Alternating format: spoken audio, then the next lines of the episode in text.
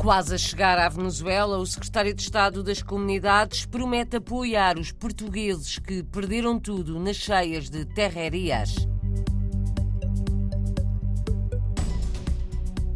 Em Paris, amanhã, Literanto, para promover a literatura infanto-juvenil lusófona.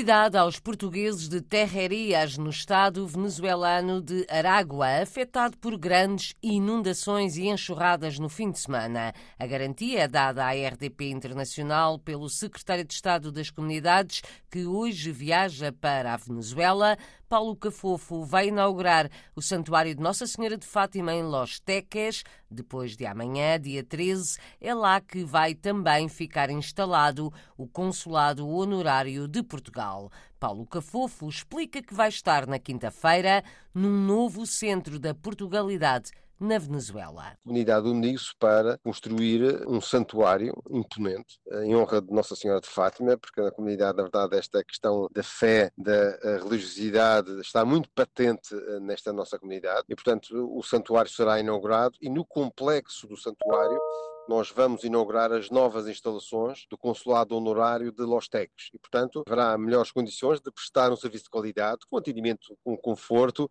e naquele local que será uma nova centralidade da Portugalidade, porque teremos o santuário, teremos o Consulado Honorário e outros serviços de portugueses e da comunidade portuguesa irão ali instalar-se. É lá que têm ocorrido uh, arraiais e festividades e, portanto, é também um centro de serviços, serviços com consulado honorário, centro de religiosidade, mas também da cultura portuguesa com as festas e os eventos culturais que ali se têm realizado e irão continuar a realizar. Antes de se deslocar para Los Teques, o secretário de Estado das Comunidades vai acompanhar o apoio aos portugueses de Terrerias. Paulo Cafofo promete ajuda na procura de casa para quem perdeu tudo, confirma uma vítima mortal e um desaparecido entre os portugueses que vivem nesta cidade. Além da morte alimentar, é provável que haja mais eh, uma morte relacionada com um luso-descendente que está desaparecido. É uma situação que estamos a tentar confirmar eh, nas dificuldades, como se pode imaginar, do caos que está instalado. Temos tido dificuldade nas comunicações e nos acessos, que agora têm estado interditos eh, por parte das autoridades da Venezuela. Estamos a acompanhar par e passo e a dar o apoio que for possível. For possível, é neste momento fazermos um levantamento,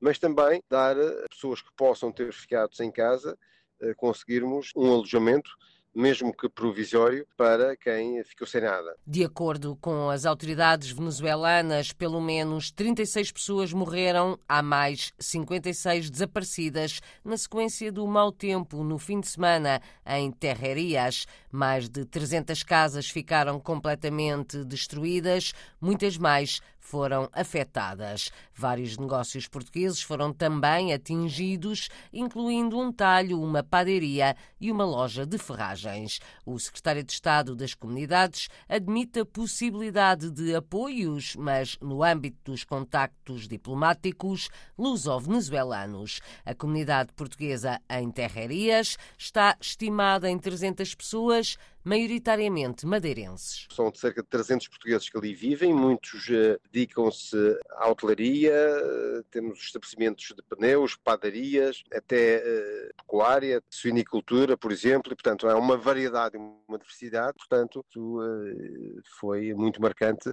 não só para quem ali vive na região e naquele estado, mas, enfim, ao cabo, toda a comunidade portuguesa na Venezuela sentiu esta tragédia. Paulo Cafofo, secretário de Estado das Comunidades, chega esta terça-feira feira à Venezuela, antes de partir, foi ouvido pela jornalista Paula Machado, da RDP Internacional. O presidente do Governo Regional da Madeira também vai viajar para a Venezuela, mas por agora está na ilha de Curaçao, onde vivem 2 a 3 mil madeirenses. Querem reabrir o Centro Recreativo Português para que regressem também mais convívios. Não se junta muito porque agora não temos o clube português como tinha antes não temos um clube, pero a gente sempre se reunia assim, ia-se lá jogar o bilhar, o dominó, era muito bom. Pero ultimamente não tem, não tem mais o clube português aqui em Coração. Faz falta, faz falta. Muita gente uh, quer ter um clube português em Coração. Francisco de Assis, imigrante madeirense nas Caraíbas, na ilha Curaçao, onde o clube português fechou há quase 30 anos. Foi ele que ontem ofereceu o jantar ao presidente do Governo Regional da Madeira, Miguel Albuquerque, quer apertar os laços entre ilhas. Espero que a minha visita corresponda às vossas expectativas. A nossa ideia é nós termos a maior cooperação afetiva e institucional. Vocês têm uma grande ligação à nossa região autónoma, vão continuar a ter e o que for necessário da nossa parte, estamos aqui para ajudar. Miguel Albuquerque, na ilha de Curaçao, hoje vai reunir-se com o primeiro-ministro do território, visitar empresários madeirenses e participar num arraial. Corre o risco de fechar portas em breve a Casa do Benfica, na capital francesa, de acordo com o Luz ao Jornal. A casa acumulou muitas dívidas nos últimos anos, quase 90 mil euros. A tarde da RDP Internacional esteve esta terça-feira na capital francesa, onde mais logo o Benfica vai enfrentar o Paris Saint-Germain, jogo da Liga dos Campeões. A emissão desta rádio, com Miguel Peixoto, esteve até há pouco em direto do Café Chateau, espaço do benfiquista César Martins. Conta que a casa do clube encarnado tem sido, e é hoje especialmente, ponto de encontro de portugueses para ver a bola. Para ver o jogo do Benfica, para ver o jogo da seleção também. Hoje estão eh, abertos desde manhã eh, para receber, eh, porque vão vir casos do Benfica de outros pontos do, do, país e da Europa. Penso que vai haver um ponto de encontro lá que, segundo as minhas informações, é um, um lugar que aqueles que querem ir ver o jogo de futebol têm mais possibilidade de encontrar bilhete, tem organizações para ir aos jogos ao estrangeiro e é assim. Por causa do Covid, e a notícia é de ontem, que a Casa do Benfica de Paris está em riscos de fechar. Por causa do financiamento, penso eu. Ainda não falei com o Presidente nem com a gente que eu conheço, mas uh, penso que vamos fazer o possível para que ela fique, fique aberta. A esperança de um benfiquista em Paris, a poucas horas da equipa das Águias entrar em campo no estádio do Paris Saint-Germain. Sem património e receitas próprias, a Santa Casa da Misericórdia de Paris vai assinar brevemente um protocolo com a União das Misericórdias de Lisboa. Espera assim conseguir ajuda financeira para apoiar quem mais precisa. Hilda Nunes, da Misericórdia de Paris, explicou na emissão especial desta tarde da RDP Internacional a importância dos donativos que recebem e dos eventos que organizam. Santa Casa da Misericórdia de Paris ajuda por todas as pessoas que a ela fazem apelo e vamos ter no mês de novembro 18, 19 e 20, vamos ter uh, jornadas sociais, vamos ter um jantar de gala solidário para angariar fundos para poder ajudar quem precisa. Normalmente uh, estará presente o Presidente da União das Misericórdias de Lisboa e vai-se assinar um protocolo. Esperemos que uh, tenhamos sucesso porque...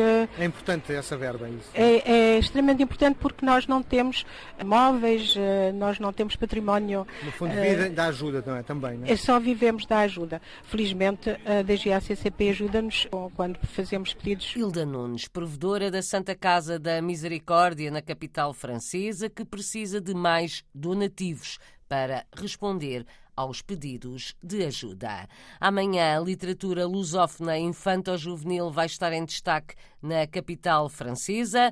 Literanto quer promover a literatura lusófona entre os mais novos em França. São vários eventos na Biblioteca da Gulbenkian à tarde e de manhã na Universidade de Sorbonne. A iniciativa é de Sara Novaes Nogueira, do Conselho Cultural da Associação Internacional dos Lusodescendentes em França, é educadora de formação e mestre em línguas, literatura e civilização lusófona conta na RDP Internacional as histórias que se vão ouvir amanhã e qual é a ideia? É muito importante nós uh, divulgarmos e, um, e, promovermos a literatura infantil-juvenil perto das crianças e também fazer essa promoção perto dos pais, da família e da comunidade educativa para que cheguemos mais às crianças e porque são as crianças que vão ser o pilar e que vão ser a continuidade da língua portuguesa. Portanto, a ideia é juntar leitura, literatura e literatura infantil-juvenil lusófona. Que atividades é que vão acontecer esta quarta-feira? Aproveito para dizer que as escritoras convidadas neste momento para este evento do Literanto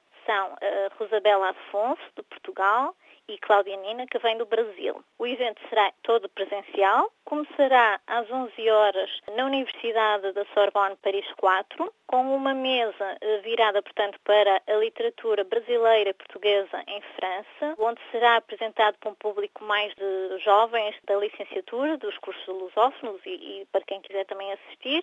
Depois passaremos às 16 horas para um evento na Biblioteca Carlos Gulbenkian, eu irei contar duas histórias, brevemente, sobre uma de cada uh, das escritoras convidadas. E é dirigido que... tanto às crianças que estudam português ou que são filhas de portugueses, como aos pais em geral e também Exatamente. a professores. Sim, depois às 17h30 temos então no mesmo sítio, na Biblioteca Carlos de Gulbenkian, prossegue então depois virar mais para adultos, neste caso mais para pais, comunidade educativa, comunidade local, portanto para quem quiser assistir a outra mesa redonda com as respectivas escritoras, será eh, passado presencialmente, mas poderá ser também para quem não puder estar presencialmente e fizer gosto de participar connosco, de ouvir e depois no final também de interagir, pode fazê-lo através do Zoom. Para seguir este evento online, basta procurar o link nas páginas da Biblioteca Gulbenkian em Paris ou de Sara Nogueira.